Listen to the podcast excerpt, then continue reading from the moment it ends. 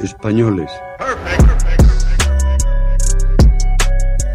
Franco ha muerto. Por cierto, aquí ha habido una masacre, cambio. Oye, pero de verdad una masacre, ¿eh? El hombre de excepción, que ante Dios y ante la historia ¡Quiete todo el mundo! ¿Quiénes? Que acaban de ocupar el Parlamento. ¿Quién lo dice esto? Coño, yo que lo acabo de oír. Ah, amigo, tú eres un mierda. No has creído nunca. Joder, qué bárbaro, oye. No has creído, no has creído nunca. Estoy impresionado. No has creído nunca. Todos contra la reacción. Todos contra el fascismo. Confirmo que he ordenado a las autoridades civiles y a la Junta de Jefes de Estado Mayor que tomen todas las medidas necesarias para mantener el orden constitucional. Es que creo que nosotros estamos para mirar al futuro, para encargarnos de los problemas de las eh, personas, de los vivos y para dejar a los muertos en- que descansen en paz. Oír a un cura decir rojo asesino, todos los rojos son unos asesinos y saber que mi padre era rojo y que lo habían matado. es por el bien de todos, de todos los infelices que han muerto por tráfico. Las grandes, las olas de ciertas llanuras, galopa caballo. El mensaje de la patria eterna que dice a todos sus hijos paz, piedad y perdón. Estás escuchando la cafetera. Bueno, pues ya sabéis que cada semana hablamos de memoria histórica con el presidente de la Asociación para la Recuperación de la Memoria Histórica, Emilio Silva. Emilio Silva, muy buenos días. Muy buenos días, Resistencia. Oye, en una semana en la que decías, me gustaría poner en valor el nombre de una mujer que ha fallecido este fin de semana, Carmen García Pellón, que tuvo que acudir a los juzgados porque fue denunciada por un alcalde de Yesa, en Navarra, y mm, para que se retractase de su testimonio en una investigación porque acusaron al abuelo del edil, del, que era alcalde franquista, de apropiarse de unas tierras y de propiedades. Y se, vio envuelta de pronto en un juicio, ¿verdad? Ha fallecido este fin de semana Carmen García Pellón. Ha fallecido este fin de semana con 94 años y hace cuatro años y pico que tuvo que ir a declarar a un juzgado porque en un trabajo bueno de investigación eh, académico pues contó lo que le había ocurrido a su familia su padre había sido concejal en este pueblo y había sido asesinado y bueno pues se habían quedado con sus tierras y en un en una entrevista para ese trabajo académico ya lo contó y entonces el nieto de ese alcalde de ese represor falangista que entonces era alcalde de Yesa la, le obligó a retractarse y tuvo que ir a un juzgado, ¿no? A explicar que ya, ya no se quería callar la boca, ¿no? Entonces, bueno, pues yo quería recordarla porque con ella también mm, quería recordar a todas las personas que no pueden... Ella consiguió, digamos, liberarse de ese miedo de abrir la boca, pero todavía hay muchas, muchas, aunque parezca mentira, que no pueden hacerlo, ¿no? Y, y esas acusaciones y esa exigencia de un honor que alguien no tiene, pues está muy presente en esta sociedad a diario, eh, sin que se oiga, sin que se escuche y sin que se vea, porque muchas veces el silencio de las víctimas es eh, el grito de los verdugos. Pero bueno, pues quería recordarla porque fue un caso, digamos, paradigmático el hecho de que, de que una víctima tenga que ir a defenderse eh, por haber causado deshonor al victimario, ¿no? Y yo vuelvo a hacer siempre la misma comparación. Si un, no sé, un sobrino, un hijo, un nieto de un terrorista hubiera tratado de recomponer el honor de su antecesor, pues evidentemente ese, es- ese, ese familiar es el que habría tenido problemas judiciales. No. Eh, y en este caso, pues vemos esa discriminación permanente que funciona como un algoritmo y que sigue exponiendo a las víctimas del franquismo a situaciones en las que están absolutamente desprotegidas por parte del Estado. Oye, Es lo que es. eh, pues ha, ha fallecido este, este fin de semana. En una semana eh, en, en la que, Emilio, hemos... eh, hoy es 22 de febrero. Mañana el la fecha, el aniversario del golpe de Estado en, en España, que supuso muchas cosas. Tú tienes una, en, en, algunas ocasiones hemos conversado sobre esto, tienes una visión un tanto diferente para lo que sirvió el golpe. No era tanto un golpe, nos has contado alguna vez, como un intento, o sea, para subvertir el orden y la democracia, como, sino como una llamada de atención.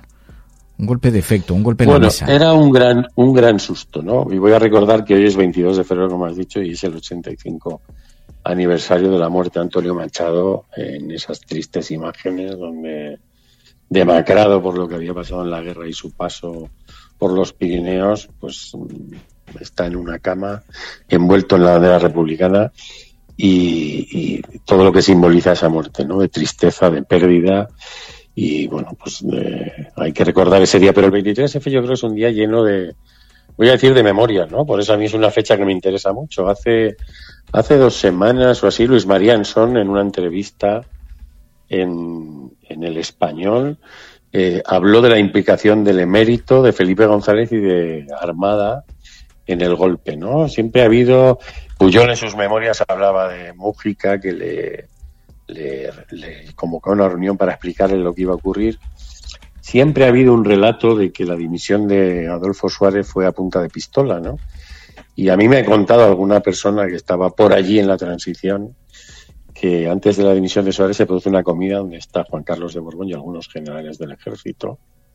Y en un momento llaman por teléfono al, emérito que tiene que ausentarse de la comida y ahí es donde los generales amenazan a Suárez para que dimita, ¿no? Bueno, el golpe está lleno de memoria porque mm, después del debate so- de la moción de censura que le hace Felipe González a Suárez y que se ya se está percibiendo el advenimiento del Partido Socialista al poder, eh, bueno, la monarquía no puede olvidar que Alfonso XIII salió de España no por un referéndum sobre monarquía o república, sino por el resultado de unas elecciones eh, municipales, pero no solo por el resultado, sino por el hecho de que después de ese resultado, en algunos municipios de España, primero en Eibar, luego en Sagún de Campos, en León, eh, en los ayuntamientos se comenzó a proclamar que España era una república, ¿no? Evidentemente la memoria de todo eso está operando en la transición y la, la, la gran duda de las élites franquistas y de y del, Juan Carlos de Borbón es qué va a hacer, no qué va a hacer el PSOE, que el PSOE, Felipe González, Alfonso Guerra, están en el ajo de todo, sino qué va a hacer la gente, ¿no? El miedo es a la gente y cómo podemos provocar o, despejar esa incógnita, ¿no? Y, y, ahí es donde yo creo que cumplió su función el 23F, ¿no? Fue un, un gran susto, ¿no?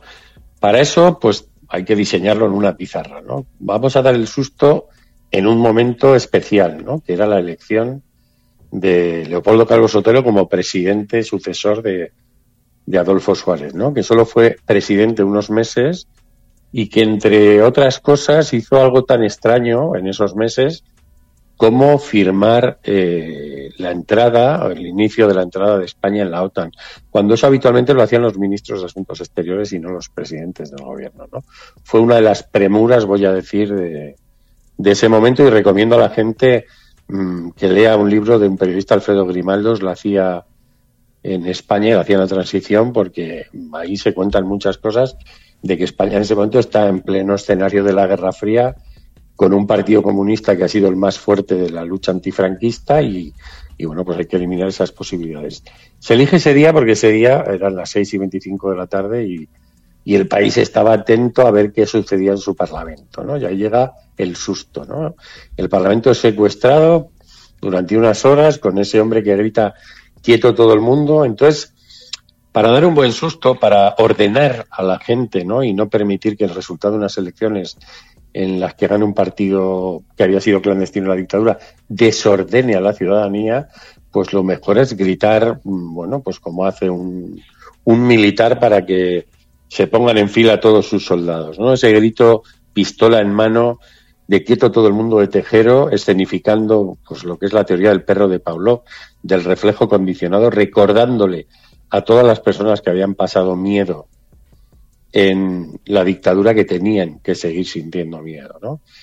Eh, para mí todo eso casa primero porque el golpe necesitaba ser visto, ¿no? Ha habido muchas historias sobre cómo salieron las imágenes, qué torpes que no desconectaron una cámara, pero si, si tienes que dar un susto a toda la población, tienes que tener la posibilidad de que el susto sea visto por toda la población, ¿no? Y por eso, pues tenemos imágenes televisivas que mi abuela eh, veía cada año en el aniversario y volvía a morirse de miedo. Eso es la teoría del perro de Pablo, ¿no? Mm. En el 82, en el 83, volvían a hacerlo. Y luego, otra cosa que hay que hacer cuando uno quiere dar un buen susto, eh, es dejar que el, que el susto se cueza un poco, ¿no? Y esa es esa incógnita de que Pedro Orquicia sale corriendo de Prado del Rey hacia el Palacio de la Zarzuela para que el rey haga una declaración y tarda cuatro, algo más de cuatro horas en hablar, ¿no? Y bueno, pues si uno está dando un buen susto, no puede ser un susto y ya me quito las máscaras, ¿no? Si no voy a dejar que este país, voy a decir, se acojone durante unas horas,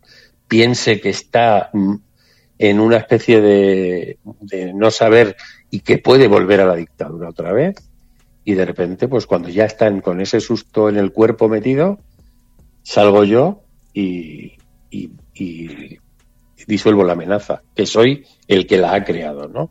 Entonces, eh, es muy curioso porque hay mucha literatura sobre los autores del golpe y se ha hecho muy poco sobre las consecuencias que tuvo, ¿no? Y tuvo muchísimas.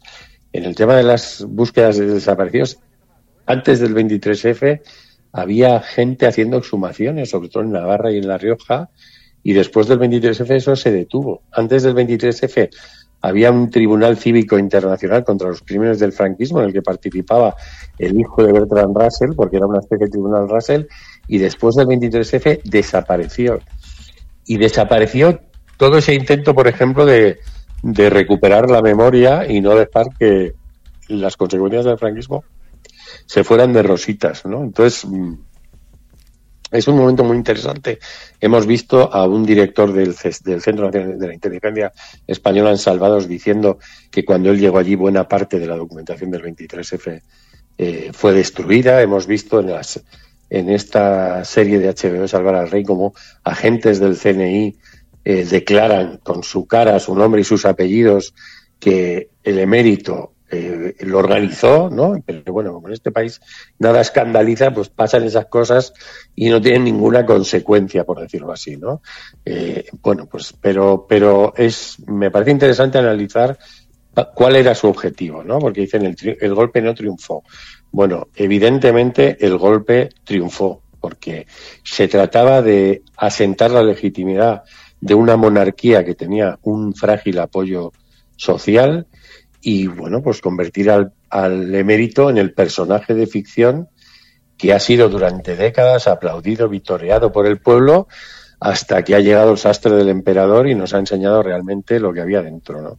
Entonces, bueno, pues el miedo en política es un factor importantísimo, poderosísimo, y en ese caso muy similar al que hubo en la Unión Soviética en el verano del 91, donde allí se asaltó también la Duma, el Parlamento, y el salvador allí fue Boris Yeltsin, pero evidentemente esto es ingeniería, voy a decir así, política, donde evidentemente no estaba España actuando solo por su cuenta, sino que aquí había muchas instalaciones militares norteamericanas entonces que no iban a estar eh, esperando, digamos, a ver qué hacía el ejército español, si le podía dar problemas. ¿no? Alguien está escribiendo en el chat la doctrina del SOC, pues es exactamente mm. eso, la doctrina del SOC aplicada a la sociedad española en 1981. 40 Que ya había sido aplicada en el 36.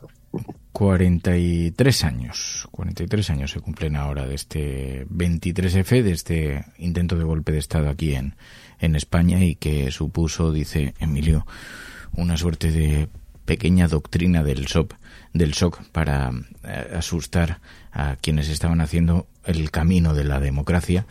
Pues Emilio Silva, presidente de la Asociación para la Recuperación de la Memoria Histórica, muchísimas gracias, como siempre. Venga, muchos abrazos a la resistencia, cuidarse. Un abrazo, cuídate. Y que nadie esté quieto, que nadie esté quieto. Necesitamos medios que no griten, medios que te escuchen sin prejuicios, medios que estén financiados solo por los oyentes.